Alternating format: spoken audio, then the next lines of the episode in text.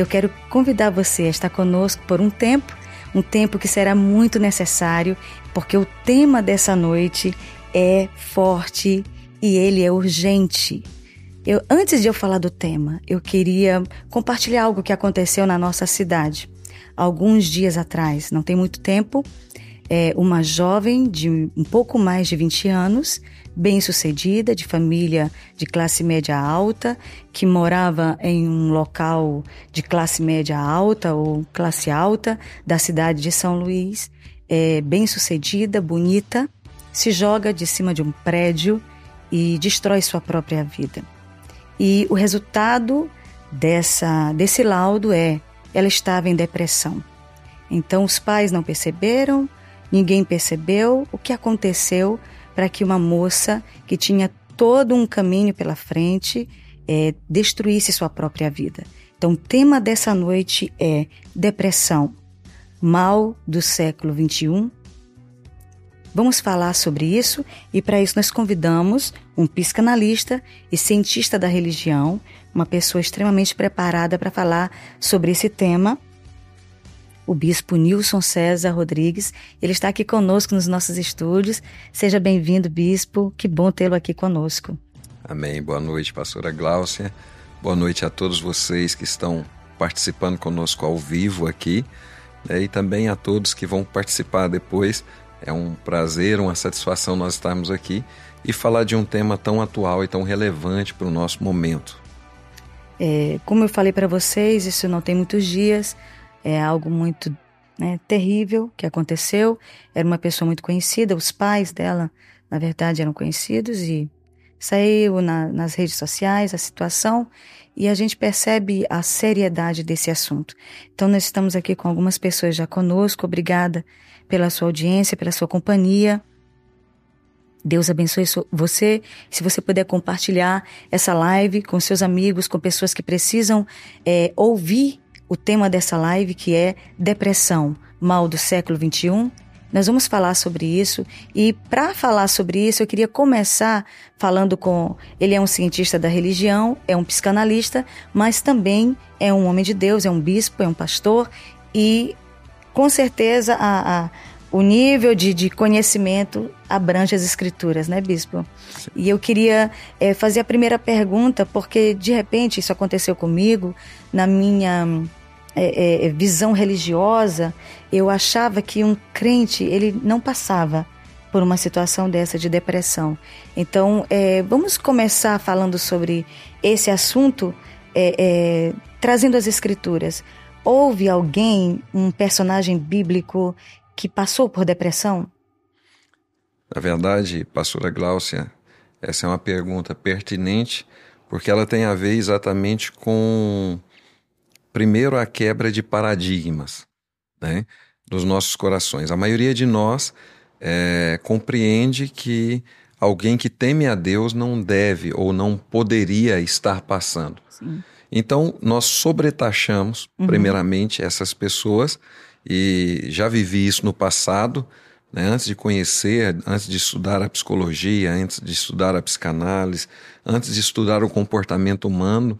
Né? Já fui, nós somos a terceira geração no Evangelho Sim. e toda pessoa que tinha esses traços, ou ela estava possessa, Sim ou ela estava fraca Sim. na fé, Sim. fraca com Deus, enfim, era isso que se acreditava. Mas, olhando para as Escrituras, vários homens de Deus passaram por isso. Vários deles, não só um, mas vários. E aí nós podemos citar é, os que mais saltam aos olhos, né? Sim. É, eu gosto muito de citar tanto Elias, Sim que foi um desses que foi para a caverna, se escondeu ali, usou mecanismos de defesa, enfim, várias coisas. e também Azaf. Uau, Vamos verdade. falar de outro que está no oposto. Por exemplo, a pressão de, de Elias, ela era muito violenta. Sim. O momento que ele estava vivendo, tudo que ele passou. Mas Azaf, enfim, um adorador, Sim. né? Que servia no templo ali, aparentemente com uma vida confortável, Sim. com intimidade com Deus, mas um homem também que passou por esse deserto, passou por essas crises, porque são várias crises, né, que Sim. geram a partir disso. Olha só. E podemos citar esses dois, mas tem vários outros também que ao decorrer da história passaram. Sim, é possível um homem de Deus, uma mulher de Deus, de fato passar por esse deserto, passar por esses momentos. E isso nós temos que encarar de forma bem prática, de forma bem contundente, para de fato nós termos uma resposta em Deus e através daquilo que o Senhor nos condiciona ou nos, nos proporciona, né? Vou usar essa palavra Sim. correta. Nos proporciona para que nós consigamos compreender isso. Olha só, a gente às vezes tem dificuldade, né? Eu me lembro que a Bíblia fala sobre não andar ansioso por coisa alguma. E eu não tinha, por ignorância, eu não tinha noção de me conhecer nessa área. E de um tempo para cá eu percebi traços de ansiedade, né? E às vezes a pessoa que está nos assistindo agora, eu quero até agradecer é, é, Alguém está pedindo, deixa a live salva. tá no, olha, a live vai ficar salva no YouTube, tá bom? É, o nome dela é Bianca, tá bom, Bianca? É, então, nós é, às vezes pensamos que não estamos sofrendo nenhum dano né, emocional e já estamos com características, mas às vezes por não se conhecer, achar que às vezes, por exemplo, uma questão de temperamento, ah, mas eu sou assim mesmo, nervosa, ou, ou e não percebe que já é, é, é, é um condicionamento da, de alguma enfermidade emocional, né? Então, é, é fácil ou, ou é, detectar depressão, pastor bispo? Sim e não. Sim. Na verdade, é fácil quando você reconhece a limitação que nós temos tanto com cernente à alma Sim. quanto ao corpo. Entendi. Então, seria mais prático isso. Agora, se houver, quanto maior as fortalezas externas que eu vou criando para sobreviver, para passar pelos problemas, enfim, eu vou lutando, lutando, lutando, é o que você, a gente percebe na maioria das pessoas. Ah, eu, eu, eu estou sobrevivendo, eu estou aí hum. pelejando. Uhum. Estou aí lutando, estou aí passando. Então, quanto maiores as fortalezas externas para isso, maior a fragilidade interna. Aí sim fica mais. Não, fica mais difícil realmente é, conhecer ou perceber isso. Uau! Tipo, é, a pessoa é, tá com uma depressão, mas ela mascara ao ponto de que ninguém está ali ao redor e perceba, é isso? Exatamente. Porque é, é assim, ó, todos nós temos um grau de pressão que a gente suporta. Sim. Né? É normal. Então você aguenta uma carga, aguenta, aguenta um tipo de luta, algum tipo de, de situação, de problema. Quando você tem uma sobrecarga com isso, geralmente eu continuo querendo dar a mesma resposta. Sim. Então, se eu pegava 50 quilos, eu continuo querendo pegar os 50 quilos. Então, eu vou, mas eu vou arrastando, eu vou numa sobrecarga, eu, vou, eu vou sentindo o peso daquilo, mas eu, eu, eu preciso dar uma resposta, uma resposta para Deus, uma resposta para minha família, uhum. uma resposta para as pessoas que estão à minha volta. Então eu vou até onde eu sucumbo. Eu ah. não suporto mais então, quando a pessoa desaba, a tendência é ela desabar de uma vez, como esse exemplo que você citou. Sim. A tendência é da pessoa falar assim: eu não aguento mais, eu não suporto mais isso, então eu vou desistir. Aí ele desiste totalmente de tudo. Mas na verdade ele já vem numa, num, num caminho de desistência, Sim. num caminho de dor, né? num caminho de, de, de, de, de sucessões de fracassos, sucessões de tristezas, de angústias, e, e ele continua nisso no decorrer de muito tempo, até que de repente ele já está afogando, ele Uau. ergue a mão dizendo assim: Olha, eu não aguento mais. Mas são muitos que não fazem isso. É, é, se ele pede ajuda, se uma pessoa que está com depressão e já percebeu e porque a tendência é como, como fez Elias, uhum. Encavernar. Sim. Né? E aí, se ele, em vez de encavernar, ele buscar ajuda, é possível ele conseguir sair rápido disso? É possível. Vai depender muito né, da personalidade, vai depender do temperamento, vai depender de alguns fatores que compõem isso. É fato. Porém, eu digo para vocês, digo para você, pastora Glaucia, para todos que estão nos ouvindo, né, nos assistindo agora, que é totalmente possível. Né? Primeiro, com a ajuda divina, com a ajuda do nosso Deus, Sim. com os princípios da palavra e também com as análises comportamentais, Sim. é possível a pessoa realmente sair e sair bem rápido disso. Uhum. Como eu disse, vai depender muito de indivíduo para indivíduo, de uma pessoa para outra, mas é totalmente possível. É, alguém está comentando, né? Eu decidi crer na palavra. Quando diz não andeis ansiosos, ele está dizendo confia em mim que eu cuido de todos os seus problemas. Isso é fato. É, eu me lembro é, quando a gente começa a ler, por exemplo, Charles Spurgeon, uhum. que tinha um problema sério de depressão. Sim. Né? Martinho Lutero, um problema sério de depressão. Sim. John Wesley, um problema sério de depressão. Eram gigantes na fé. Pessoas assim que até hoje a gente lê e diz ninguém, não tem ninguém que como eles, né? Que profundidade.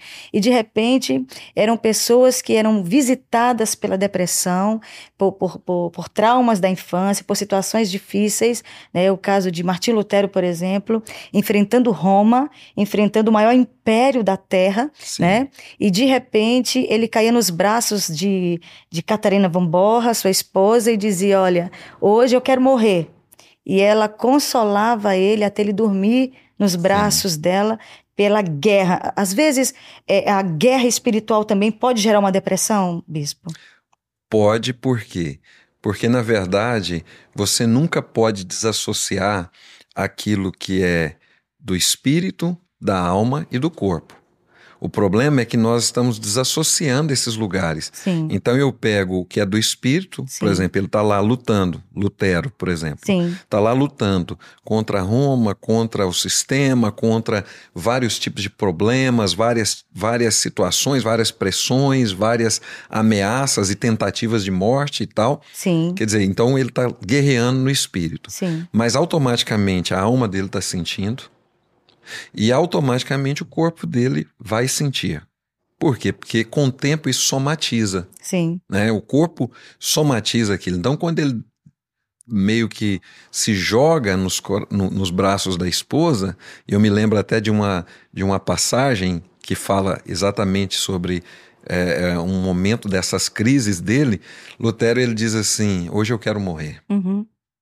E a esposa se veste de preto e diz assim: então Deus morreu para mim. Uau. Ele tem um choque assim e fala assim: eu preciso ir adiante. Uhum. Então, entende que o espírito está pronto, mas a carne é fraca. Sim. Quer dizer, então há uma humanidade ali. Sim, sim. Num momento como esse, pastora, Deus tem falado muito aos nossos corações. E um dia que eu também estava passando por uma pressão muito violenta, eu me lembro que o Espírito Santo trouxe no meu espírito essa frase, o problema da humanidade.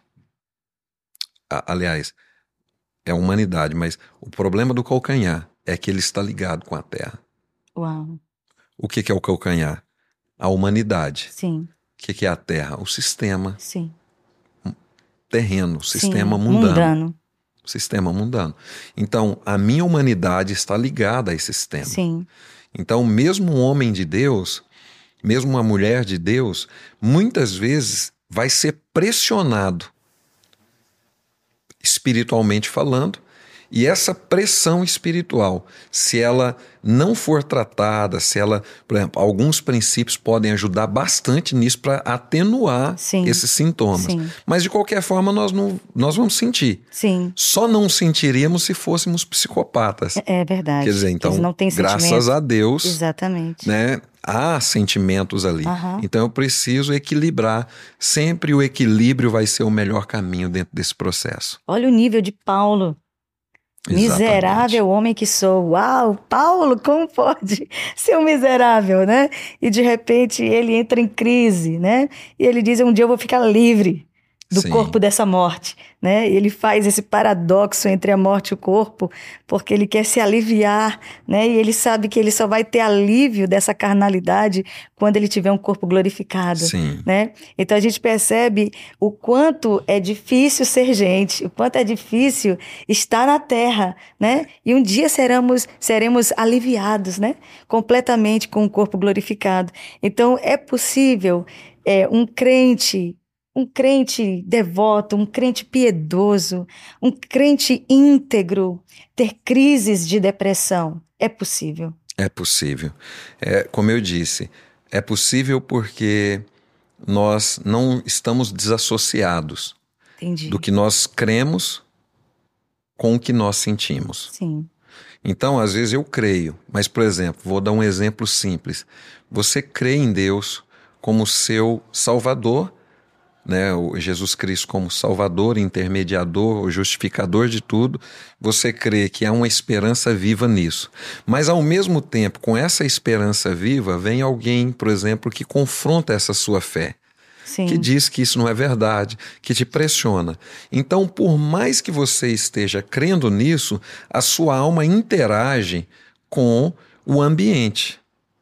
Então, o ambiente pode fornecer algum tipo de conteúdo que vai te pressionar. E essa pressão pode gerar uma crise. Sim. E a crise pode gerar, de fato, um estado depressivo e até uma depressão. Uhum. Sim. Uau. É... é fácil detectar a depressão? Eu fiz essa pergunta já, mas eu queria que, como psicanalista, como, quais são os sintomas, os sinais de uma depressão como psicanalista? Como é que o senhor define a pessoa, essa pessoa está com depressão? Se ela chegar e falar e a partir daquele momento o senhor já percebe que ela está no quadro de depressão? É para um profissional, Sim. alguém que é treinado nessa área, é mais fácil. Mas a gente precisa sair dos rótulos. Eu acredito que o grande estigma que está se criando em volta das doenças psicoemocionais é, é exatamente os rótulos. Então, por exemplo, a maioria é, ela pega ali um teste da internet. Então, aquele teste de 10, ela preenche sete requisitos. Entendi. Ah, e tal, tal, tal. Poxa, eu tô com depressão. Quer dizer, então tá banalizado. Sim, entendi. Né? Então, ir no profissional correto, num psicólogo, num psicanalista, ir num profissional da área, aí você vai ter o diagnóstico correto. Uhum. Nesse aspecto, aí sim a gente consegue identificar com maior clareza é, se essa pessoa está num estado deprimido, que não é a depressão ainda. Sim. Então, a maioria das pessoas passa por esse estado deprimido. Né? Um, um período maior de dor, um período maior de luto, Uhum. um período maior de, de, de tristezas, de, de decepções, de situações não resolvidas. Sim. Mas a continuidade disso durante um período prolongado, aí sim pode ser a depressão e não um estado deprimido mais, né? Então, identificar isso é, na sua origem vai permitir também que você identifique por que, que essa pessoa está passando por isso. Quais são as, as, vamos dizer assim, as causas Sim. em três tempos. Porque Sim. essa causa pode estar ligada ao passado, essa causa pode estar ligada ao presente e pode estar ligada também ao futuro. Uau. Então, identificar isso é importante. Olha só. Gente, nós estamos aqui no nosso podcast com o Bispo Nilson. Ele é psicanalista e cientista da religião. Estamos falando sobre um tema extremamente importante que é depressão, mal do século XXI. É uma pergunta também nessa noite. Nós queremos dar continuidade a essas, a essas perguntas, aproveitando aqui a oportunidade com ele, que é um profissional dessa área da saúde emocional. E eu queria também, você pode continuar conversando com a gente através. É, dos nossos comentários. Tem muita gente. Obrigada pela sua companhia essa noite. Alguém está conversando aqui. Eu sei o que é isso. E a gente, se você quiser pedir ajuda, nós vamos depois, lá no final dessa conversa, ele vai é, com certeza dar a, a, o endereço das redes sociais para que você possa procurá-lo como pastor e como psicanalista. Vamos continuar conversando, porque isso é, é, é um tema interessante, né, pastor? E é, é urgente. E numa, é, o que mais me impressiona é uma geração tão depressiva e, ao mesmo tempo, tão preocupada com a imagem, tão preocupada com o corpo, em vez de se preocupar com a alma, não é? E eu estava assistindo hoje um vídeo de uma ovelha nossa que trabalha na área da nutrição e ela deu um, um, um, um exemplo fantástico sobre a morte e o, o, corpo, a alma e o espírito. E ela ministrou no nosso congresso da Rede Rosa ano passado e ela disse que ela viu uma pessoa morrer ela, na verdade, ela disse que ela já viu várias pessoas morrerem, que é, ela trabalha dentro de um hospital uhum. e é numa área oncológica e tal, e, e realmente se vê muita gente morrer né, dessa, nessa situação. E ela disse que ela, ela, a pessoa se preparou, assentou na cadeira e disse: Eu estou morrendo, pediu um abraço. E ela, como, como profissional da área da saúde, abraçou aquela paciente e ela disse: a moça estava sentada, rosada, falando. Ela disse: Eu vi quando o espírito foi retirado. E hum. ela disse: E a alma acabou, né? E ela disse: a moça estava, ela, ela tomou banho, ela se arrumou para morrer. Ela tinha certeza que ela estava morrendo. Então ela disse: de repente, a pessoa perdeu até o nome, se tornou um cadáver. E todo o sangue desapareceu. Ficou roxa, e foi ficando fria. E aí eu percebo que é uma geração, a nossa, que se preocupa tanto com o corpo, com a carne, com a performance, com, com o estereótipo e, e a alma gritando. Eu conheço pessoas que dizem para mim, eu estou em depressão e eu olho assim para o corpo e para a roupa e diz, mas soube, soube passar batom, né? Soube, dá para, consegue fingir. E é exatamente aí que às vezes a gente não pode ajudar, porque pensa que está bem por causa das máscaras, né? E a pergunta é: como ter saúde emocional diante de uma mensagem estereotipada que nós temos tão forte, tão em voga, né? Você tem que ser belo, você tem que estar tá bem, você tem que estar tá bonito e a pessoa às vezes está, como Jesus falou, um sepulcro caiado. Sim.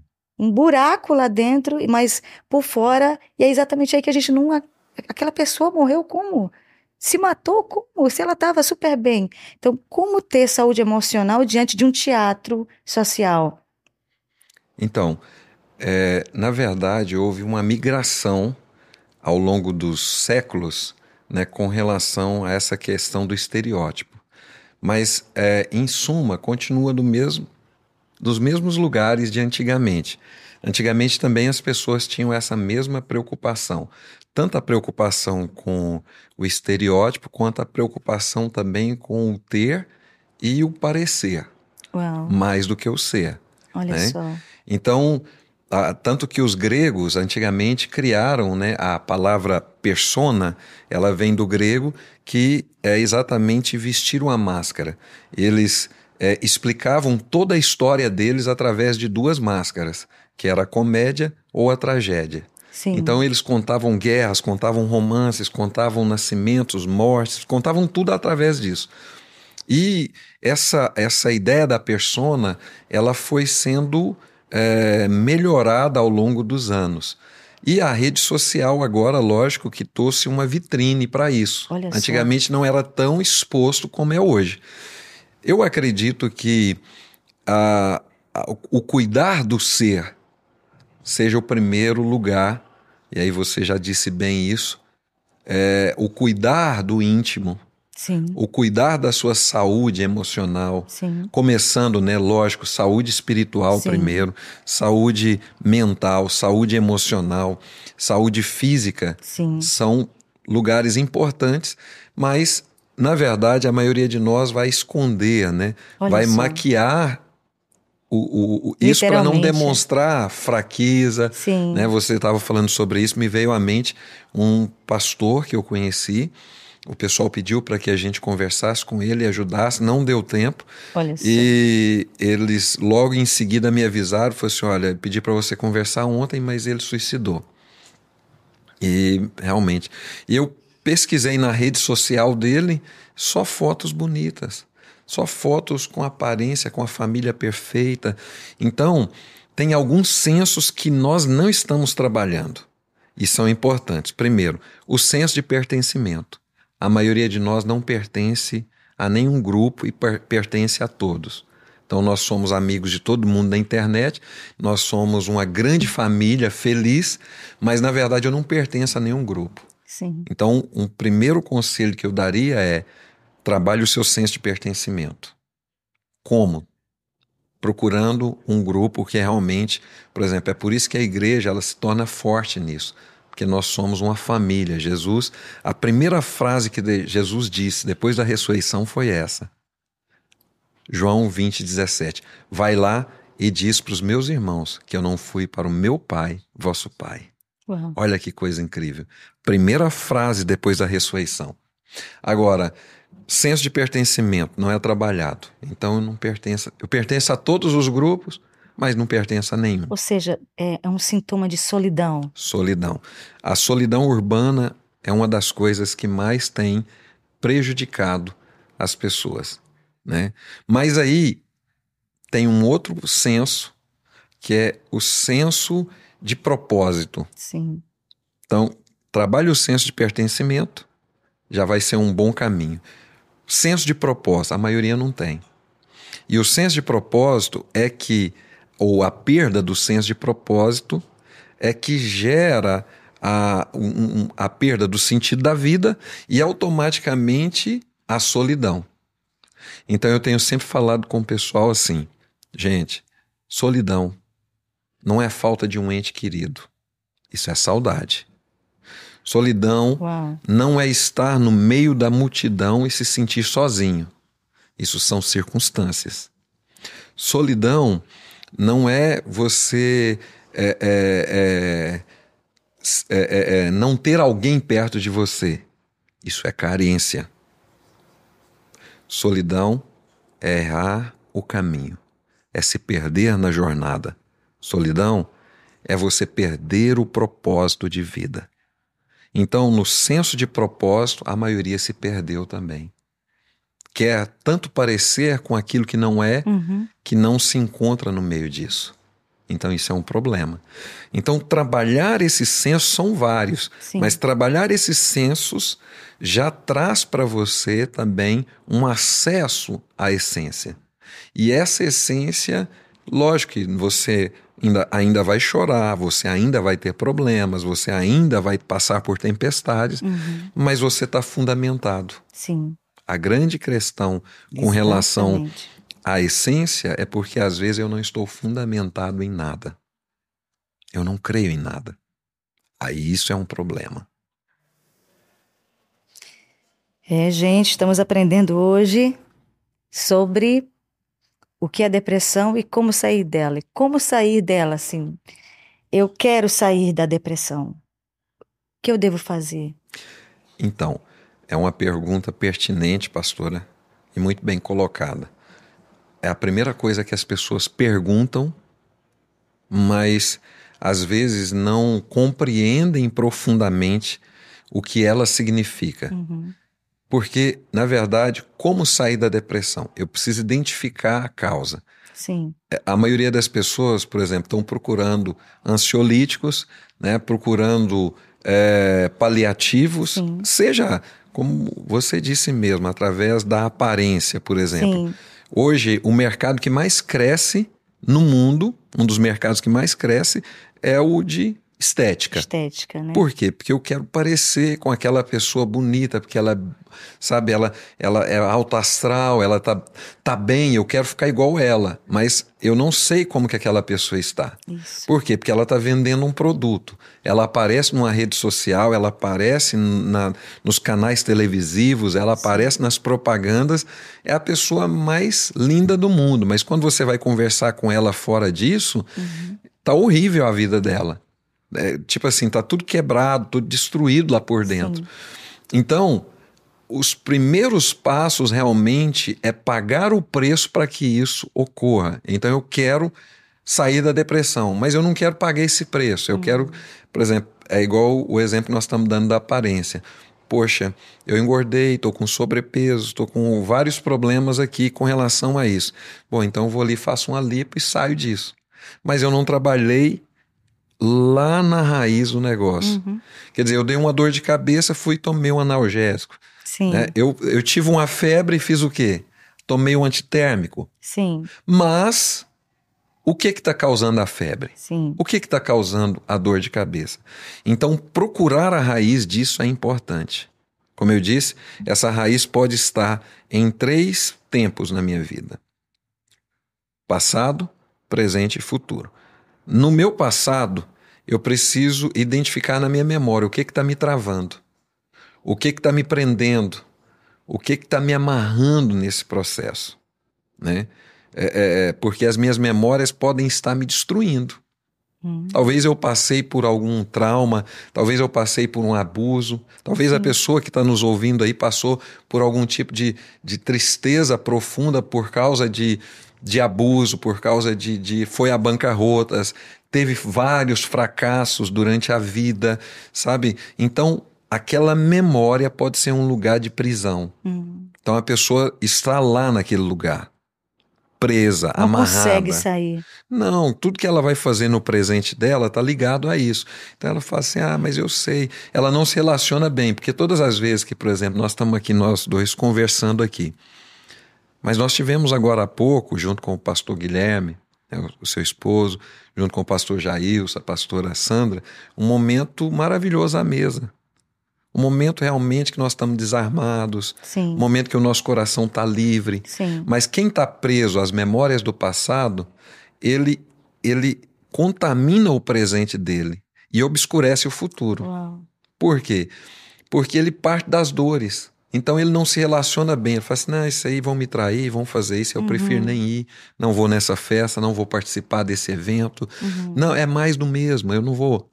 então toda pessoa que revisita o passado, ela envenena o presente e obscurece o futuro. É Meu fato. Meu Deus, como pode? Então, com relação ao tempo passado, memória. Uhum. Se não for trabalhado, nada feito. Com relação ao presente, consciência. A pessoa, na consciência do ser dela, ela não ativa isso. Ela não vive esse lugar. Ela não consegue perceber que há mais do que aquilo. Ela fica, de novo, voltando à memória, então o presente dela está obstruído também.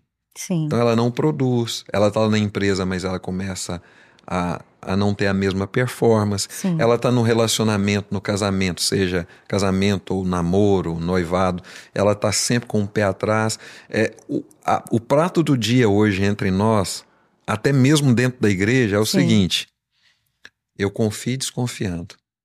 Eu amo com o pé atrás. Não funciona. Você não está sendo pleno, você não está sendo sincero, Sim. você não, de verdade, nós não estamos acessando o lugar de inteireza. Eu não sou inteiro. Sim. Então, no meu presente, eu não estou inteiro. Uau. A maioria de nós não é inteiro.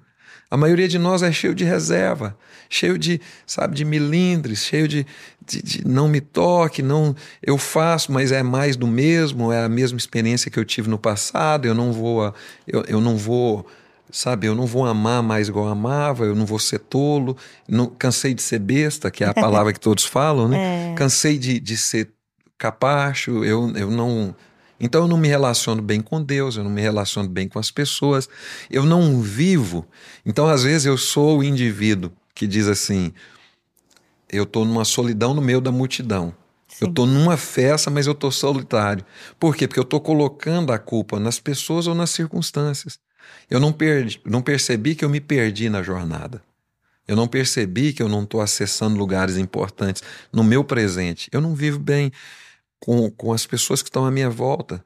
Por exemplo, esse momento aqui, nós estamos vivendo ele com inteireza Sim. e precisamos viver. Sim. Por quê? Porque é um momento único. Sim. Ele não volta mais. Por mais que nós tentemos recriá-lo, ele não volta Sim. mais do mesmo jeito. É não vai ser a mesma coisa. Então é isso.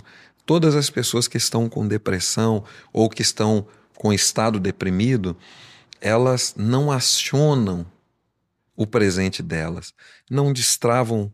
Se elas não vivem bem o presente, então elas não vão destravar nem o potencial Uau, quanto é ao verdade, futuro. é verdade. E um terceiro lugar, com relação ao futuro, a imaginação dela está totalmente doente, Comprometido. comprometida. Excesso de futuro é o quê? Ansiedade. Ansiedade. Então eu vivo no meu presente, mas com o futuro. Eu vivo no futuro. Então eu não acesso a minha, eh, as minhas boas memórias. Você pode ver que toda, quase todas as pessoas que estão no estado deprimido, geralmente elas ressaltam a dor. Elas não conseguem ressaltar um momento de alegria. Elas não É conseguem ter gratidão. Elas não conseguem ter um momento de satisfação, um momento de bem-estar. Entende? É igual, por exemplo, vamos, vamos lembrar de. Nós falamos de Elias, né? Sim, Olha que coisa incrível. Elias tinha recebido muitas vitórias. A palavra que Deus liberou através da vida dele sim. era violenta. Quer dizer, se fôssemos nós, nós dizíamos assim: não, mas espera aí. Esse milagre aí, aí eu cria mesmo em Deus, aí eu acredito. mas não. A alma dele gritou ali. Sim. Ele, ele falou: não aguento mais. Depois de matar mais É. de 400 pessoas, né? Hum. profeta de Baal, entrou numa crise ali. Não, A chuva, né? Ó, eu vejo uma pequena mão do tamanho da mão, é, uma pequena nuvem do tamanho da, mão de um homem. Sim. E aí o milagre aconteceu. Uau. A chuva veio. Depois disso que ele ficou deprimido. Uau! Então é o quê? O excesso de presente é sobrecarga. O excesso de passado é depressão. Olha só. O excesso de presente é sobrecarga. Gente, sobrecarga. Vamos pensar sobre isso também, né? Exatamente. Meu Deus, que A incrível. grande crise que nós estamos passando tem a ver com o que nós vivemos de estresse hoje. Sim, E o estresse, na verdade, virou a doença da moda, né? sim. A maioria de nós diz que está estressado. Na verdade, eu, eu, des- eu desconfio um pouco disso. Sim, Por quê? Como o meu passado não foi resolvido, é possível que as minhas emoções e a minha memória e o, a- a- o meu raciocínio esteja comprometido. Então eu estou desorganizado, desconexo mentalmente, emocionalmente, fisicamente. Então eu não me organizo bem, nenhuma dessas áreas. Pronto. Então fizemos o diagnóstico com relação a isso. sim. Agora, no meu presente, por exemplo, quais são os mecanismos que eu uso? Fuga, procrastinação, desistência, né? São as coisas que mais estão latentes na minha alma. Então, por exemplo, é passada uma tarefa para mim. Eu tenho uma tarefa por dia. Eu consigo resolver ela bem. Uhum. Mas hoje eu não estou bem. Hoje eu vou ficar aqui quieto, eu não quero sair do quarto. Então eu não fiz aquela tarefa hoje. Amanhã eu tenho duas tarefas para cumprir. Hum, Por quê? Porque eu não cumpri a anterior. uhum. Pronto. Se eu fizer isso, se eu amanhã eu faço uma, eu ainda estou devendo uma. Sim. Se eu continuar não fazendo, no final da semana eu tenho cinco tarefas para cumprir que eu não cumpri. Na outra semana eu deveria ter sete, então agora eu tenho mais cinco para resolver. Uau. Resumindo a história, é possível que no final do mês eu não tenha resolvido pelo menos 30 coisas que eu deveria ter resolvido, que seria em tempo hábil e eu não estaria realmente sobrecarregado. Sim. Mas agora eu estou usando a desculpa de que eu estou estressado, é por isso que eu não estou fazendo. E o que, que é estresse? Vamos definir? Podemos falar isso? Sim, sim, Pronto. Estresse é sobrecarga sim. não é a, o estresse, a palavra estresse ela não é da psicologia, ela foi emprestada para a psicologia. Estresse é uma palavra da engenharia. Então, uma parede ou um- uma coluna, ela aguenta um, ela foi projetada para um peso, para aguentar uma pressão. Se coloca um peso a mais, uma pressão a mais, acontece fissuras. Sim. E essas fissuras é o estresse. Ou seja, colocou um peso a mais, eu não aguento aquilo, então estou sobrecarregado. Mas a maioria das pessoas não está sobrecarregada. Elas estão estranguladas. Uau. Ou seja, ela está sofrendo mais por aquilo que ela deveria fazer Sim. do que por aquilo que ela faz.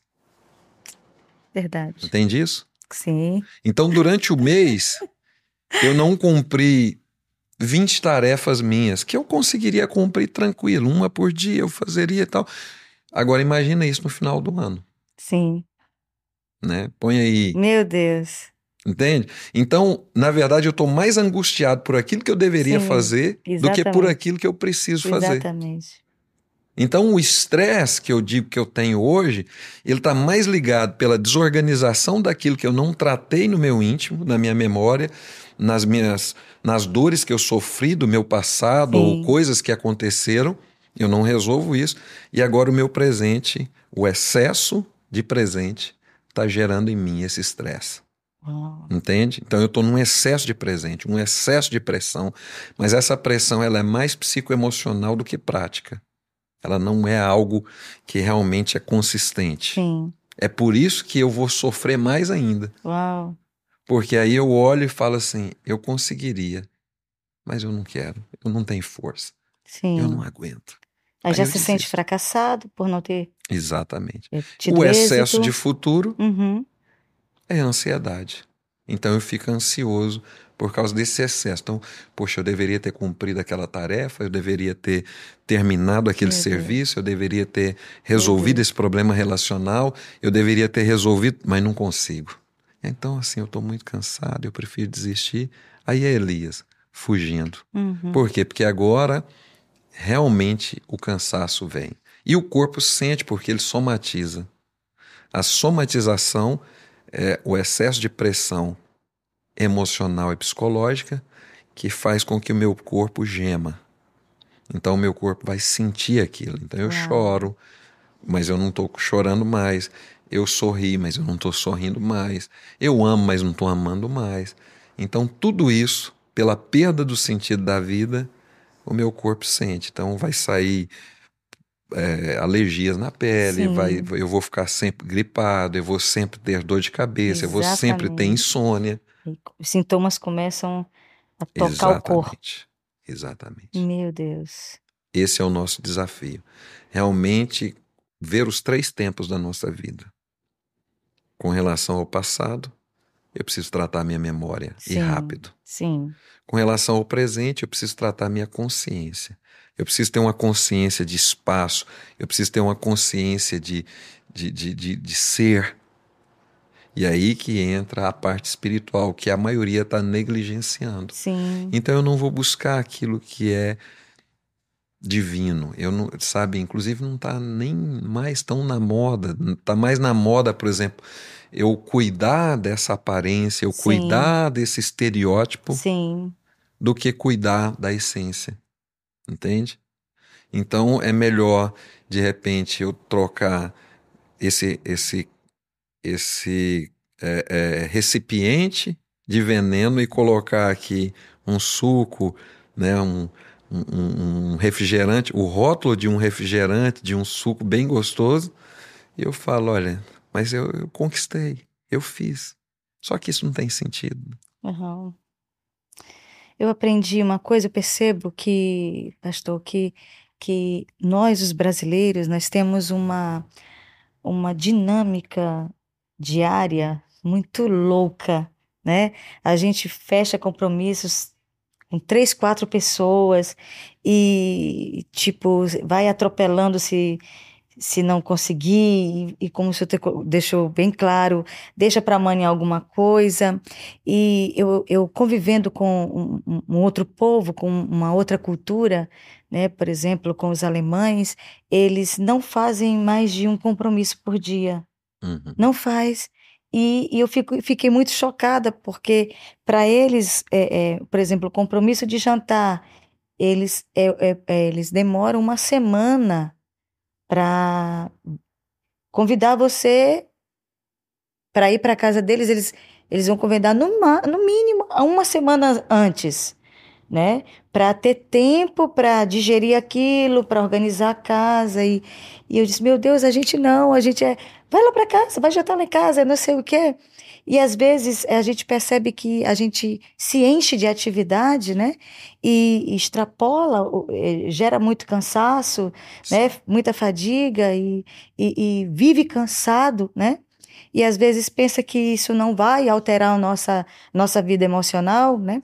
E a gente vai se desgastando e até às vezes com coisas tão banais. E eu percebi, é, eu estou aqui em um, um ano de tratamento que aquelas pessoas que estão nos acompanhando, é, eu ainda não conversei sobre isso, mas eu tenho prometido que nós vamos ter um dia de conversa para falar sobre esse, esse momento tão especial para minha vida, que está sendo um momento muito especial para mim, como eu estou aprendendo com Deus nesse tempo. Mas é, é impressionante como Deus me bem, parou e Sim. disse: Olha, você vai mudar a rota, você vai mudar o caminho, você vai mudar as atividades, você vai parar tudo. E eu é, é, parei para me tratar, né, é, da minha saúde física e, claro, junto com isso veio a minha saúde emocional, minha saúde espiritual e eu estou trabalhando tanta tanta coisa hoje, tirando tanta coisa. Sim. E no momento que eu pensei, eu vou parar tudo, Deus falou para mim, olha, começa o podcast, por exemplo, uhum. né? E é, para nós é um preparo, nós estamos aqui com toda uma equipe de, de, de trabalho. Guilherme está aqui com todo o equipamento dele na nossa sala, não é fácil. Mas o senhor está aqui, a, a Sandrinha está aqui, o Jair está aqui com a gente, a Luísa está aqui também, né? E a gente sabe o quanto é sério organizar tudo isso e de repente, coisas tão úteis como o que nós estamos fazendo agora pode ser útil para nós e às vezes você gasta tanto tempo fazendo nada. Eu ouvi um pastor falar quantas pessoas passam quantas horas assistindo uma série de filmes que poderia ter assistido, por exemplo, ter, poderia ter pelo menos lido a Bíblia ou tantos livros da Bíblia no tempo que ela demorou assistindo aquela série de, de, de filmes. E você percebe o quanto nós estamos gastando a nossa energia com coisas que não vão nos enriquecer em nada, né? E o senhor acha que essa questão de é, balancear bem a tua vida diária pode te, te, trazer saúde emocional? Com certeza, com certeza, pastora. Na verdade, isso é essencial. Na, a, a, a maioria de nós está é, nessa agitação. A vida pós-moderna causa isso. Sim. Nós somos latino-americanos, Exato. muito improvisados em tudo, né? Verdade. Em quase tudo nós somos é verdade, improvisados. Meu Deus. Mas eu tenho uma máxima de três que eu sempre trabalho. Sim. Eleja as prioridades. Sim. Tenha concentração e mantenha o foco. Então são as três máximas para você ser bem sucedido num resultado. Primeiro, eleja suas prioridades. Sim. Importantíssimo. Sim. Na verdade, nós não temos quase que prioridade nenhuma. A gente faz um tanto de coisa é ao verdade, mesmo tempo. É verdade. Você deu um exemplo aí interessantíssimo. Eu tenho conversado, tratado muito pastores, eu converso muito, principalmente com pastores, e é incrível. Eu falo com eles assim: coloque aquele medidor de internet de rede social Sim. no seu celular para você ver, para você se envergonhar. Um pastor disse para mim: Olha, eu fiquei assustado. Sim. Sete, oito horas do meu dia Pensa gastado aí. em rede social. Pensa aí, gente. Que coisa mais sem sentido do mundo. Entende? Agora, qual que é a grande expectativa, principalmente dos mais jovens hoje? Sim. Eles estão trabalhando, foram para o mercado de trabalho e tal, não tem nem muita perspectiva, alguns, não todos, lógico, né? Sim. E tal qual que é a grande, vamos dizer assim, a grande ideia deles, o, tipo assim, é a ideia de consumo deles. Eu estou trabalhando, sexta-feira está chegando, eu vou para uma festa, depois eu volto, sábado e domingo eu passo de pijama, deitado na minha cama ou no meu sofá, maratonando nas séries, maratonando nos doramas, maratonando nos filmes. Quer dizer, isso traz uma preguiça mental, uma preguiça emocional muito grande. Por quê? Porque você vai vislumbrar a vida de outros. Sim. Vai criar um mecanismo de defesa que está ligado aos sensos da nossa vida. Sim. Chamado escapismo. Sim. Então você vê aquilo ali como uma forma de escapar da realidade dura que você está vivendo. Uau. Então você vive sonhando né? A Bíblia diz assim: aquele que corre atrás de fantasia é sem juízo. Quer dizer, Exatamente. sem juízo. Exatamente. Então, Uau. trabalhando Uau. sabe? Por trabalhar, vivendo por viver. Por isso que eu falei, a solidão é a falta de propósito, é se perder na jornada. Isso é solidão. Então, a solidão urbana que nós estamos falando, Sim. como eu estou te falando, não está ligada à carência, circunstância, nem às pessoas. Está ligada a um lugar onde eu não resolvi internamente. Eleger as prioridades é o primeiro. Você quer ter saúde emocional? Eleja as prioridades. Não fique horas na internet, não fique horas na rede social, passando de vídeos em vídeos, sabe? Na hora você sorri, depois sente um vazio muito Uhum. grande. Preencha o seu espírito. É Sim. o primeiro lugar que precisa ser prioridade na nossa vida, nossa vida espiritual. E é, não se conforme, quer dizer, Romanos 12, 2. Não Uhum. se conforme com esse mundo, Sim. mas renove a sua mente. E a renovação da mente está ligada à concentração. Sim. Então, por exemplo, eu quero uma performance diferente. Por exemplo, eu vou, um- vamos colocar um atleta. Sim. O atleta ele vai correr uma maratona, ele vai participar de algo. Então ele tem concentração. A comida dele é bem balanceada. Sim. Ele tem tanto o nutricionista quanto o preparador físico, quanto o, o- enfim, uma, uma gama de pessoas que vai fazer com que ele se concentre nesse processo. Entende isso? E ele precisa manter o foco, porque o problema tem um, um, um X aí que é uma incógnita na maioria de nós. Eu tenho até o desejo de fazer isso Sim. e até comecei a fazer. Então, por exemplo, eu quis mudar o meu estilo de vida, seja com relação à minha vida espiritual, eu resolvi então orar. Comecei uma semana, eu fui bem. Sim. Na outra semana, eu comecei a fraquejar e tal e desisti. Mesmo que o desejo foi legítimo Sim. de fazer o altar ali e orar, o que, em que, que eu esbarrei? Na rotina. Porque, mesmo que eu tenha aquele novo hábito, Sim. ele não está estabelecido ainda. Porque eu tenho a mesma rotina, os mesmos problemas, as mesmas situações, os mesmos trabalhos. Então, um desejo não mantém um novo hábito. O que, que mantém um novo hábito? A constância na substituição. Até que eu seja aquilo. Uau. Entende o Entendi. tanto que isso é forte? Sim. A maioria de nós não mantém constante. É disciplina. disciplina. Eu tenho que ter essa concentração e o foco, que é a disciplina. Eu vou lá, vou de novo. Ah, mas eu não estou com vontade de ir. Vontade passiva. Começa assim, são quatro, né? Sim. É muito interessante isso. Primeiro, desejo passivo. Sim. O próprio, o próprio Deus, na verdade, confrontou a humanidade lá no início Sim. e disse assim, é, Gênesis 4, 7, o teu desejo será contra ti, mas cumpre a ti dominá-lo. Sim. Quer dizer, desejo passivo. Depois do desejo passivo, mente passiva. Quer dizer, os meus pensamentos repetitivos, comportamento repetitivo naquilo, mente passiva. Sim. Terceiro, vontade passiva. Então a minha vontade está passiva naquela área. Sim. Eu tenho que substituir aquilo até que eu dobre esses lugares. E quarto, ação passiva. Então eu vou e faço do mesmo jeito que eu fazia antes. É por isso que eu não tenho o resultado. Sim.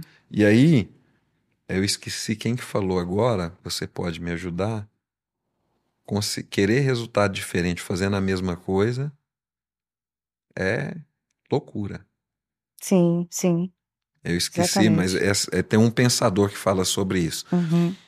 Então, pastora Gláucia, ouvintes, ou tem quem está participando conosco, ó, quatro princípios que eu preciso trabalhar fortemente na minha vida. Todos os quatro estão passivos. Sim. Como que eu vou ter um bom hábito? Sim. Como que eu vou viver uma saúde mental, uma saúde emocional, Ou uma mudança de uma hábito. mudança? Eu preciso perseverar até que.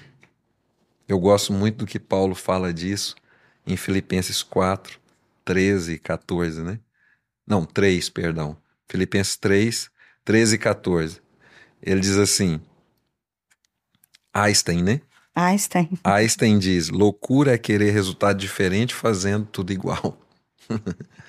e é verdade. Agora, eu gosto do que Paulo fala que diz assim: não que eu tenha alcançado, não que seja perfeito, Uhum. mas uma coisa faço, Aleluia. esquecendo-me das coisas que para trás ficam, Uau. prossigo para o alvo da soberana vocação em Cristo. É isso. Uau. Uau. Ser grato pode evitar uma depressão? Com certeza. Ter alegria de viver, ter gratidão, né? É, a Bíblia fala no Salmo 100, né? Entrar pelas portas com ações de graças, com gratidão, né? Começar a adoração a Deus, começar a vida diante de Deus com gratidão. É, é, é, essa gratidão pode mudar o quadro depressivo, pode evitar que você entre num quadro depressivo. Sim. Eu acredito que sim, por um simples motivo. Resumido em uma frase que parece simplória, mas ela é simplesmente simples. e não simplória. É, aquilo que você deixa de celebrar sai da sua vida. Olha só. Entende? Então a maioria de nós deixou de celebrar coisas importantes. Sim. E, E a coisas simples. gratidão é uma coisa importante. Uau. O sentar à mesa é uma coisa importante. A família é uma coisa importante. Entende? E a maioria deixou de celebrar isso. Então eu acho que tudo é a mesma coisa e quem está à minha volta, por exemplo, não fez mais do que obrigação. Uau. É verdade. Entende? É, muita gente pensa isso. Então Deus, até o próprio Deus, não, mas é isso mesmo, ele falou que ia fazer e fez. Uhum. Quer dizer, está só cumprindo a promessa dele. Não. Quando o Senhor estabeleceu ações de graça, quando o Senhor estabeleceu as bem-aventuranças, ele está falando de um lugar que eu vou nutrir o contentamento. Sim, aleluia. Então, por isso que a sua pergunta, ela é pontual nesse aspecto. Sim, É ser grato é buscar um lugar de contentamento. Ou nutrir, não é nem buscar só, nutrir um lugar de, de contentamento. E sabe qual que é a maior manifestação do contentamento? Gratidão. A maior manifestação do contentamento se chama gratidão. A maioria de nós não consegue mais ver, sabe, isso com pureza. Então, eu tenho que ser grato, eu tenho que ser grato pelo que minha mãe fez. Ah, mas é, foi muitas dores, ela me bateu, ela fez isso, Aham. meu pai fez isso. Não, não. Não acentue as crises, não acentue as dores. Vença a sua memória quanto a isso e estabeleça um princípio de gratidão. Isso vai estabelecer também algo glorioso diante de Deus: contentamento. Eu vou encontrar no Senhor, como Paulo disse, né? Filipenses 4, 11, 12 e 13. Eu a- em tudo aprendi a ser provado. sim, Na escassez, né? na abundância. sim. Aí Com ele con- coisas ruins e coisas boas. Isso. Aí ele conclui no 13 dizendo assim: Posso todas as coisas naquele que me Uhum. fortalece. Mas o que, que ele está falando? Eu aprendi a ter contentamento. Eu aprendi através da gratidão, entrar em ação de graças diante de Deus, agradecer às pessoas que estão à minha volta. Quer resolver essa parada com relação ao contentamento? Começa a ser grato. Vá para a presença de Deus, adorando Ele Aleluia. sendo grato a Ele. E também procure as pessoas que estão à sua volta, exercite isso. Sim, Né? Agradeça os seus professores, até os professores ruins. sim. Eu estava contando hoje na aula lá no intensivo, não sei se hoje ou ontem, eu tinha uma professora que era pedra 90. Eu sou da época da palmatória ainda. Ela assentava a ripa na mão. E aí um dia eu encontrei ela, fez professora, a senhora era brava demais. Mas eu agradeço a senhora. Por quê? Porque trouxe disciplina na minha vida. Olha só. Entende? Então, às vezes, ah, mas tá, ela me batia. Cara, se você for ver o lado pessimista, meu irmão, da vida, você vai ser pessimista. Você vai produzir na sua bilis muito mais ácido, vai ter problema estomacal, vai ter problema de insônia, de dor de cabeça, vai ter vários problemas de saúde por causa disso. Então não ressalte as suas dores. Um recado para nós mulheres, hein, gente? É. Então é assim, nosso pastor diz, né, pastor José, o que você foca expande. Então talvez você está focando em algo aí que está te Uau. destruindo. Entende? Saia desse lugar e seja grato. Seja grato aos seus professores, até aos bravos. Seja grato às tias da, da, da escola, às tias da, da, da igreja. Eu me lembro de uma das tias minhas da igreja, a irmã saudosa, Maria do Espírito Santo. Uma mulher grande que eu lembro, se eu não me engano, ela tinha até bigode. Olha! Essa mulher é meio brava. Perdão. Mas aí. Mas ela, ela me ensinou a amar a Bíblia. Olha só. A minha mãe me ensinou a amar a Bíblia. Entende? Que coisa maravilhosa. Olha só. Ela me ensinou a temer a Deus. Ela me ensinou, sabe, essas mulheres. Mulheres na nossa vida são bênção demais. Né? Amém. Ô, gente, que bora. Minha mãe, minha querida, amada esposa. Uhum. Nós estamos juntos há 29 anos. Uau! E, meu Deus, onde eu estaria? Então seja grato, sabe? Aleluia. Por exemplo, eu honro demais a mulher da minha juventude, como a Bíblia diz. Exatamente. Por quê? Porque eu só estou onde eu estou por causa dela também. Os meus filhos, então eu sou grato. E esse é um estado de contentamento que só através de uma busca espiritual e da celebração e da gratidão que eu consigo alcançar. Exatamente, exatamente. Gente, nós estamos conversando com o psicanalista e cientista da religião, ele é pastor, ele é bispo e ele está no Maranhão por um propósito também. Nós vamos já falar sobre isso antes de encerrar. Mas nós estamos falando agora, aproveitando que ele é psicanalista, pegamos um tema que está em alta, que é necessário. Nós estamos falando sobre depressão, o mal do século XXI. Então, eu queria falar com o senhor também, bispo, sobre esse, esse momento né, pós-pandemia. O senhor acha que depois da pandemia houve um crescimento da depressão? Demais por causa da desilusão e acompanhado da perda do sentido da vida. Muitas pessoas realmente é, viram a fragilidade do que estavam construindo. Né? Sim. Olharam para suas carreiras, né, para muitas coisas e viram que, tipo assim, isso é muito frágil, mas também não tem o que em que se agarrar. Uau. É por isso que tem aumentado muito. E por incrível que pareça, posso falar? Sim. Dentro da igreja também. Sim. Muitos estavam firmados em lugares errados. Muitos. Uau, verdade. Muitos, inclusive pastores. Sim. A esperança não é o que a Bíblia diz em Romanos 5, 6. Não traz confusão. A esperança não traz confusão. Exatamente. Muitos tinham uma esperança totalmente natural, até mesmo carnal. Sim. Mas o Senhor diz assim: a esperança que se adia adoece a alma, mas é essa esperança carnal, é essa esperança no temporal. Por que, que eu acredito Uau. que a, a pandemia piorou bastante isso? Porque mostrou a finitude do ser humano. E a maioria não tem uma resposta para essa finitude. Mas aqueles que creem num propósito eterno, aí sim, esses estão firmes. Mas, de forma geral, essa perda do sentido, essa perda de propósito, sabe, esses lugares assim de desilusão aumentaram vertiginosamente. É, o que o senhor diria como psicanalista para pessoas que sofreram um luto? É, a gente, eu já ouvi eu já ouvi coisas assim tão dolorosas, por exemplo, pessoas que perderam o pai, depois perdeu a mãe para a pandemia, depois perdeu um irmão, tipo, a, é, chegou até perder três, quatro pessoas muito próximas da família.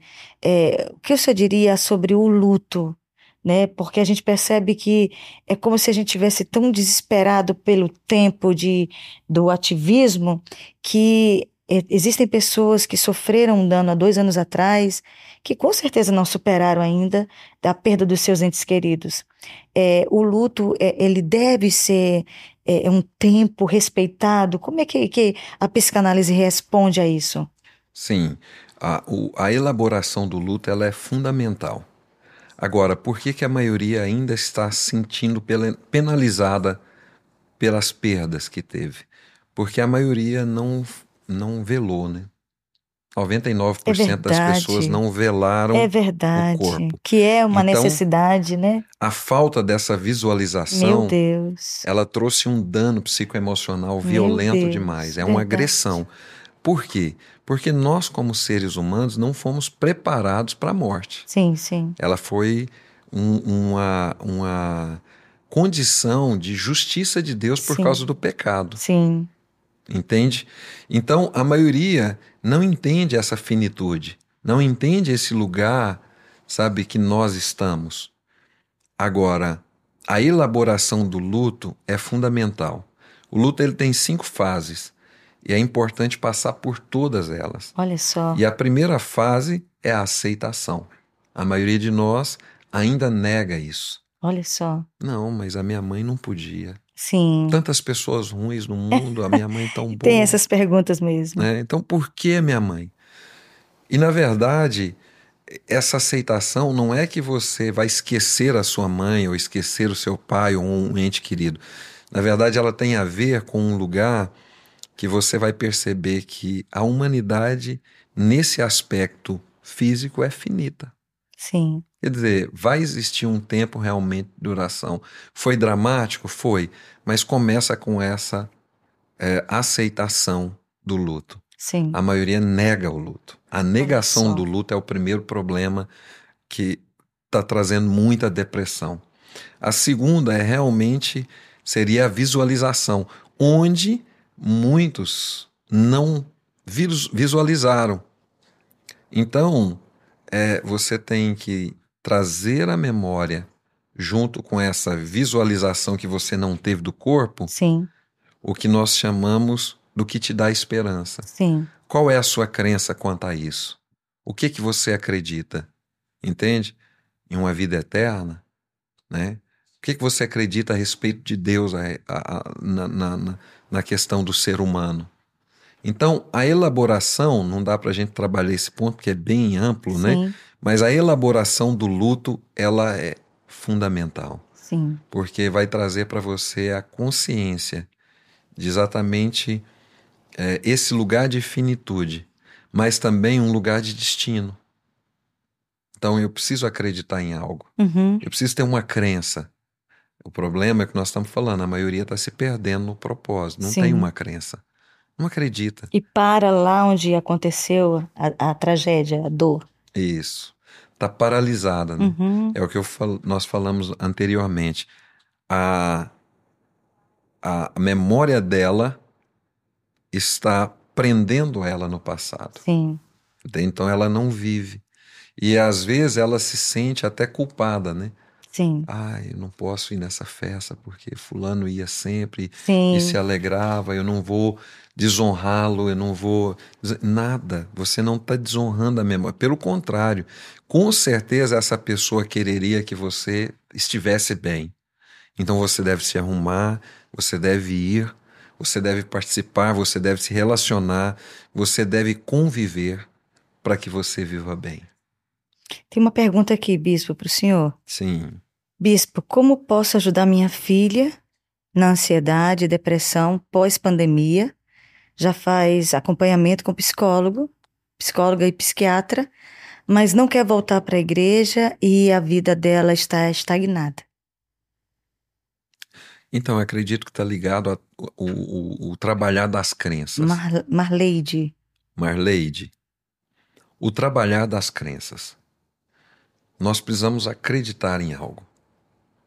Né? Sem esse senso de crença, nós não somos nada. Então, a anulação, talvez, dessa filha está ligada a isso. ao que ela acredita. Sim. Então, eu preciso trabalhar um ideal. O ideal é o que eu acredito. E o que eu acredito é a única profecia autorrealizável na minha vida. A crença é a profecia autorrealizável em mim. Uau. É o único lugar que se torna, sabe, palpável, que se torna verdade em mim. Então, o primeiro passo, acredito que seja isso.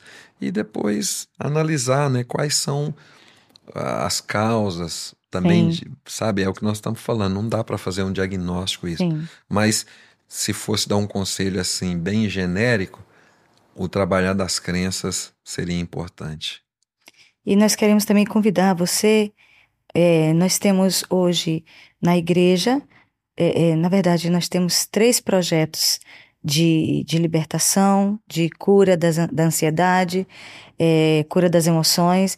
Todos os sábados, às 16 horas, nós temos um grupo de apoio aqui na Eclésia para mulheres. É, no domingo, às 9 da manhã, para adolescentes. E sábado à noite, às 20 horas, nós temos para homens, certo? Então, é, no sábado, todo sábado, às 16 horas, nós temos um grupo de apoio para mulheres. Nós tratamos exatamente em ouvir a, as, as questões emocionais e uma palavra sempre é, é, é, é psicológica voltada nas escrituras para o tratamento da alma, da mesma forma que temos para homens às 20 horas e no domingo pela manhã para adolescentes. Então você é, não, não paga nada, você pode fazer parte desse projeto, só entrar em contato conosco e você será bem recebido. No caso, as mulheres é comigo às 16 horas. É, na, às 20 horas no sábado é com dos homens é com o pastor é, Armando e no domingo pela manhã também é comigo, é, tratando os adolescentes. Então você é bem-vindo e pode fazer parte desse projeto. Essa jovem também, se quiser participar, se ela desejar fazer parte dos adolescentes, também pode é, estar conosco nos domingos a partir das nove da manhã. Né? É, nós estamos quase encerrando a conversa, sei que a conversa está ótima, e mas o tempo está correndo. Eu queria fazer uma pergunta Agora, sobre o Bispo Nilson, sobre a pessoa dele, vamos conhecer um pouco mais. Nós temos o prazer de tê-lo aqui no Maranhão, né? Saudades, amada do Senhor, amém. Deus te abençoe, minha querida Saudânia. Um beijo, Deus te abençoe, um abração aí na tua terra, né? Que Deus abençoe. Eu amo teu povo e te amo também, viu? Deus te abençoe. É, nós temos aqui o, o, o Bispo Nilson, ele está vindo ao Maranhão. É, é, explica um pouco para a gente, Bispo, sobre o intensivo que o senhor está fazendo aqui no Maranhão, para depois a gente conversar um pouquinho sobre a sua vida é, como escritor. Mas primeiro sobre o Bispo Nilson. Ah, sim. É, sobre o intensivo? Sim. Sobre o seu trabalho aqui, o que o senhor está fazendo aqui. Ah, sim. Nesse momento. Então, nós servimos uma base missionária Sim. A MCM, Missão Cristã Mundial, ela hoje está sediada em Trindade, Goiás, né, a região metropolitana de Goiânia. Sim. E também nós temos algumas bases espalhadas, uma ainda no Brasil, que é a MCM Sertão, lá em Juazeiro, Sim. e algumas fora do Brasil. Sim. E a MCM ela visa realmente ir aos povos não alcançados, cada povo, nação, tribo e língua que não conhece a Jesus. Sim. Hoje nós estamos em 47 nações, somos uma agência missionária que ativa a igreja para, para ir aos povos não alcançados. Não é uma igreja. Não é uma igreja. É uma agência missionária. Isso. E também não é uma convenção. Sim. É um, um, uma unidade de pastores. Sim. Nós trabalhamos em quatro pilares fundamentais, que é a unidade do corpo, relacionamento ministerial, povos não alcançados e atos de justiça. Sim. Através da unidade, que é um princípio bíblico, nós nos relacionamos. Sim. Através do relacionamento, nós temos um propósito acima, que são povos não alcançados. Sim. E vamos nos povos não alcançados com uma ferramenta que é a chamada de atos de justiça, que é cuidar do órfão, da viúva, do necessitado, do estrangeiro, do, do, do das crianças ali, é, é, enfim, de forma geral, a gente serve essas nações lógico, visando levar o evangelho para elas. E uma das ferramentas que nós temos, nós temos alguns eventos anuais na MCM, Sim. e uma das ferramentas é servir a igreja, servir as igrejas através dos intensivos. Os intensivos acontecem na base de 21 dias e de 10 dias nas, na, nos, nos, vamos colocar assim, nos estados um pouco Sim. mais longe da base, né, um pouco mais de mil quilômetros da base, a gente faz esses intensivos, que visa treinar, né, 10 horas por dia de treinamento na área de missões, escatologia, caráter, adoração e conhecimento bíblico. Sim. Então, basicamente, a gente debruça sobre a palavra e vai entender isso. Qual é o nosso propósito diante de Deus? Qual é o propósito da igreja, de forma geral? Qual é o meu propósito pessoal quanto a isso? Sim. Então, é ativar a igreja para ir aos confins da terra. Então, nós estamos aqui no Maranhão, Uau, né, olha fazendo só, esse gente. seminário, eh, esse intensivo, Ainda né? tem uma semana. Isso, Ainda tem, tem uma até semana. sábado. Uau! Isso. E, e tem sido maravilhoso, tem sido um tempo fenomenal junto com os pastores aqui, algo assim excepcional com a igreja maranhense. Somos muito Deus. grato a vocês, Amém. né? Inclusive a, a pastora Glaucia, o pastor Guilherme está nos apoiando tanto espiritualmente quanto também com os equipamentos ali, né? De áudio e vídeo e enfim. É, é um tanto de coisa. Essa unidade gera isso, É né? verdade. Cada um. Na verdade, não é nem só uma unidade, é uma unicidade. É a unidade junto com a utilidade de cada um, com o talento de cada um Exatamente. É em corpo, uma causa. não é? Isso, é o corpo em movimento, Exatamente. em funcionamento, Exatamente. Eu percebi lá. para uma Todo causa mundo comum. junto, os pastores juntos, foi tão lindo, gente. Nós Isso. fiz, antes que o, que o intensivo começasse, os pastores se reuniram de várias denominações para orarem juntos. Imagine, né? Deus se manifestou, foi poderoso demais e eu tenho visto aí o quanto o Senhor tem feito nesses dias. É, então, é, por exemplo, se alguém que está nos assistindo agora quiser ir amanhã, é, tem como ele, ele assistir? Como é que seria? É, é, ou, ou não Sim, como? o, intensivo ele é, é, como nós, o próprio nome diz, é bem intensivo, mas ele é interno. Então as pessoas Certo. ficam ali e elas é, é, participam dessas aulas, então elas dormem ali mesmo, Ah, elas ficam acampadas ali Interno. nos dormitórios e, enfim, almoçam, jantam, tomam café ali conosco, é, é nesse ritmo. Mas hoje nós não temos vagas para as pessoas ficarem internamente ali É, dormindo. Mas se elas quiserem ir participar de uma reunião ou de outra, é de manhã, começa às 8 até às 10, sim. depois das 10 e 15 até às é, 11, 11h45, Sim. depois das 14 às, é, às 15, depois das 15 até às 17, né? É isso, até às 17. E depois das 19h30 até às 22 horas. Uau. Então é bem, Intensivo. bem intenso mesmo. Então, ah, por exemplo, alguém que quiser assistir uma das palestras, Pode, pode ir lá. Ah, olha que benção. Qual, qual é o local, bispo? O local é Colégio Sa Savale. Savale. Savale. Aqui no Anil, gente. Isso. Então, no Colégio Savale, tá, tá havendo o intensivo da MCM, certo? E com vários preletores que têm uma experiência imensa com missões e também com a- os, os temas que o, o bispo já colocou aqui, escatologia, adoração, inclusive é, o nosso querido pastor Antônio está vindo. Se Deus permitir, a gente vai fazer um podcast com ele também, né? Aqui ao vivo. Ele já fez com a gente aqui, né? Ele em Goiás e a gente aqui. Mas agora, em nome de Jesus, vai dar certo para a gente estar juntos aqui. É, me fale um pouquinho sobre a sua trajetória como escritor também. Quais são os livros que o senhor lançou? Não tem nenhum aqui. Não, aqui em mãos. Ai, que pena, né? Mas eu nem me lembrei de pedir Sim. também, né? Foi negligência minha. Então, é, na verdade, isso começa quando eu ainda estava aprendendo a ler e escrever. Olha Essa- só. Esse foi uma, um desafio, foi um lugar de superação na nossa vida. Olha só. Não conseguia ler, não conseguia entender, é, não conseguia é, escrever. E a minha mãe, na época, arrumou uma, até uma, uma professora particular para eu trabalhar caligrafia, não conseguia. É, foi um início bem difícil. E aí, com isso, é, eu fui treinando muito para conseguir realmente. E eu escrevia da direita para a esquerda e escrevia de cima para baixo. Olha só. E na época estava bem formatado a forma que era. Era da esquerda para a direita e da linha para cima. Então eu não conseguia fazer isso. E quando juntava, por exemplo, eu sabia o que era vogal e sabia o que era consoante. Sim. Mas quando juntava elas, eu não conseguia entender o que Uau, era. Gente.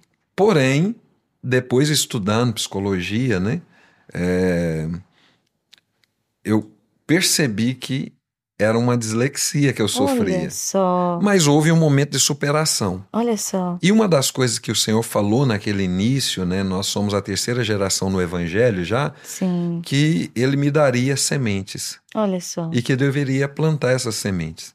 Eu não entendi o que era, mas depois eu fui discernir que era os livros, né? Sim. Esse já é o quinto livro que nós escrevemos. Olha só. O primeiro que nós escrevemos foi o Espelho, revelando o profundo escondido do homem, que fala exatamente disso, de depressão, Olha raiz só. de amargura, a falta de perdão, Sim. é, consciência, Olha só. os lugares que nós temos que acessar em Deus para realmente nós vivemos o seu propósito e transformar o nosso caráter. Então esse foi o primeiro.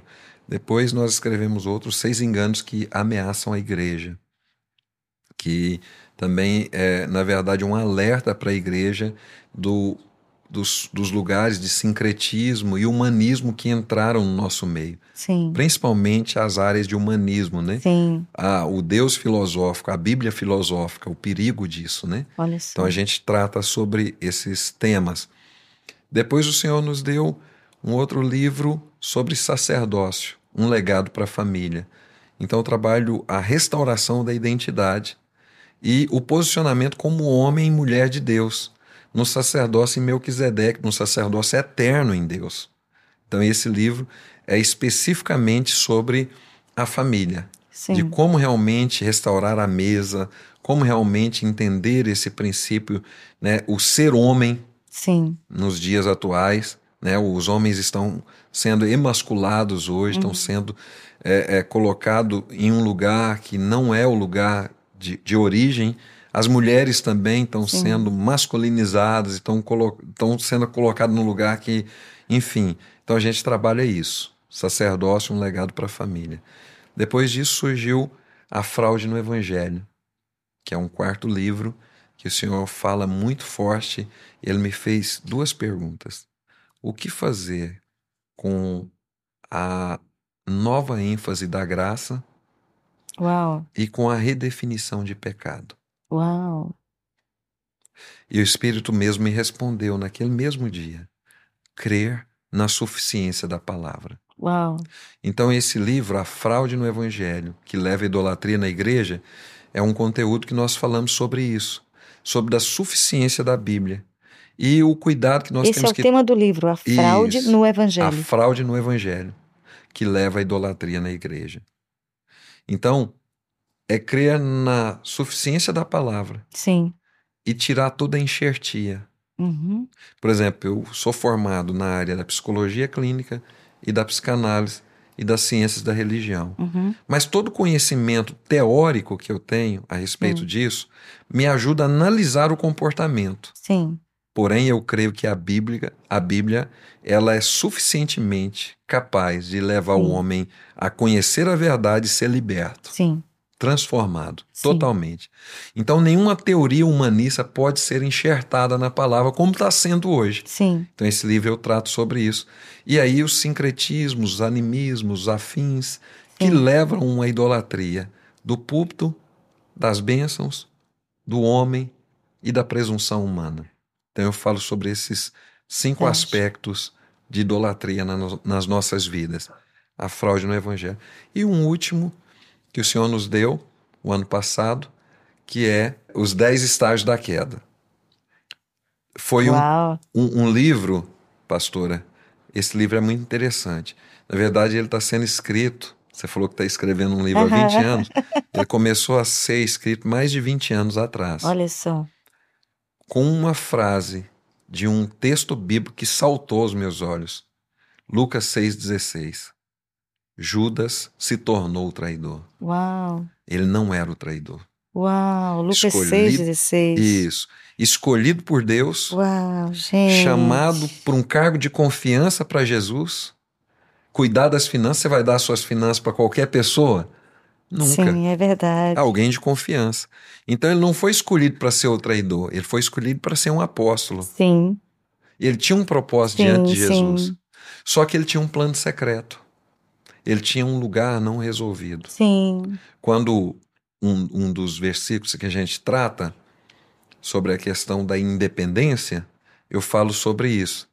Ele foi lá, Jesus estava revelando o propósito ali. A mulher chega, quebra o vaso de alabastro, joga o azeite sobre Jesus. Judas olha e ele diz assim: se tivesse vendido e dado para os pobres, hum, olha, desperdiçou. Mas o próprio texto diz: não porque ele cuidasse dos pobres, Sim. mas porque ele carregava a bolsa. Ou seja, ele tinha um plano secreto. Oh, A maioria de nós tem um plano secreto, um caixa 2, um plano B. Eu digo que creio, mas eu tenho uma, um, um lugar de escape. Eu estou, sabe, negociando diante de Deus. Ai, gente, que perigo. hein? E aí começa com a absorção do confronto até a apostasia. Então eu não devo absorver o confronto, eu não devo frustrar, que é o segundo ponto. A maioria de nós está frustrado no evangelho. Sim. E aí vai daí por diante, dez estágios até a apostasia. Que não é só, porque a gente entende que apostasia é a pessoa que nega a Deus, Uhum. que nega a fé. Na verdade, é muito mais profundo que isso. A apostasia está ligada à pessoa que nega realmente a fé, mas ela nega acreditando. Meu Deus. Judas traiu Jesus acreditando que era Jesus. Sim. Esse é o ponto. Então nós negamos, mas a gente sabe. Então eu não quero, eu decidi realmente a rebeldia de não seguir, de não fazer. Eu sei que isso é a verdade, mas eu não quero. Então o apóstata É, é, isso muito aí. profundo isso, né? E aí esse é o quinto livro, né? E Os dez estágios da os queda. dez estágios da queda. Fantástico, gente. Isso. E um último que o Senhor está nos dando, na verdade eu estou escrevendo mais dois. Um que eu falo sobre liderança, como liderar e administrar o ministério que Deus te deu. E um outro que a gente está concluindo agora, ele está no forno para sair, que é de eternidade a eternidade. O propósito eterno de Deus para nós. O lugar que nós precisamos viver em Deus na eternidade. Viver aqui como se nós já estivéssemos na eternidade, que é o nosso lugar não de destino, mas o nosso lugar de origem. Então nós estamos trabalhando esse agora. Uau, gente, que bênção, né? Que, que inspiração. Ah, onde podemos encontrar os livros? Boa pergunta, Francilene Sagrada. Onde podemos encontrar? E no site da MCM, ela está perguntando. Isso, no site da não, não no site da MCM, lá tem as informações, Sim, mas nós temos nas nossas redes sociais, sim. no Instagram, as pessoas podem acessar lá é, MCM Loja. MCM Loja. Isso. E lá tem todos esses livros lá Hum. e as descrições deles e tudo mais. E tem outros conteúdos muito melhores que esse. Do Pastor José nem se compara. Um livro que eu indicaria profundamente para vocês é A Ação da Cruz 1. Tem até o 3. Mas se você adquirir pelo menos o 1, Sim. você vai entender lá o que é andar e viver a semelhança de Cristo. Uau! Gente, nós falamos com o Bispo Nilson, ele é um dos diretores da MCM, tem nos dado a honra de estar aqui no nosso estado, no estado do Maranhão, e aqui no nosso podcast. Está havendo nesse momento o intensivo da MCM regional aqui em São Luís. Ainda falta uma semana, se você quiser participar, você pode ir, ele convidou, então você pode ir. Ele é um dos responsáveis aqui pelo nosso intensivo. Então ele ele falou também sobre pela manhã à tarde e à noite. Um desses horários você pode participar se quiser. E para nós foi um prazer muito grande tê-lo aqui conosco, não somente ele com a Sandrinha, com o Jailson. Foi um prazer muito grande ter vocês aqui na nossa casa. Muito obrigada pela presença de vocês. E eu creio que muito mais o Senhor tem para fazer. Eu espero que vocês continuem é, lembrando do Maranhão, lembrando da nossa terra. É, a gente precisa de vocês, precisa muito mesmo do amor, da intercessão, do ensino.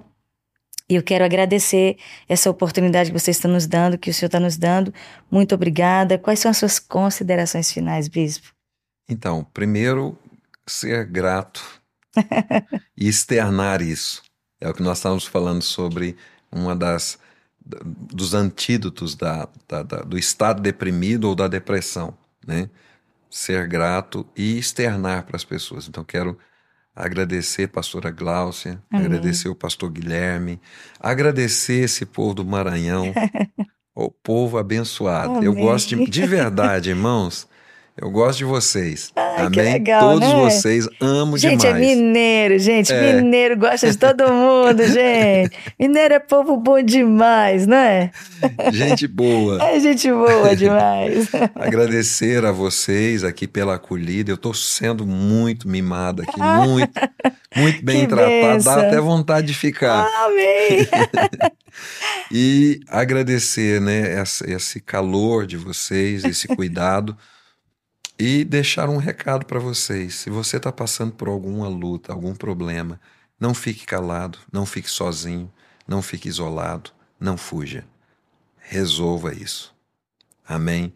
Você vai conseguir vencer. Jesus é contigo e ele tem muito mais para vocês. Gente, muito obrigada pela audiência, muito obrigada pela companhia de vocês. Eu sei o quanto vocês estão doando tempo para nós, para nos ouvir. Esse, esse, essa live, ela vai subir, ela vai ser um podcast e você vai poder assistir de novo, ou você também pode compartilhar para alguém esse conteúdo. Também pode se inscrever no nosso canal, Glaucia Rosane Tavares.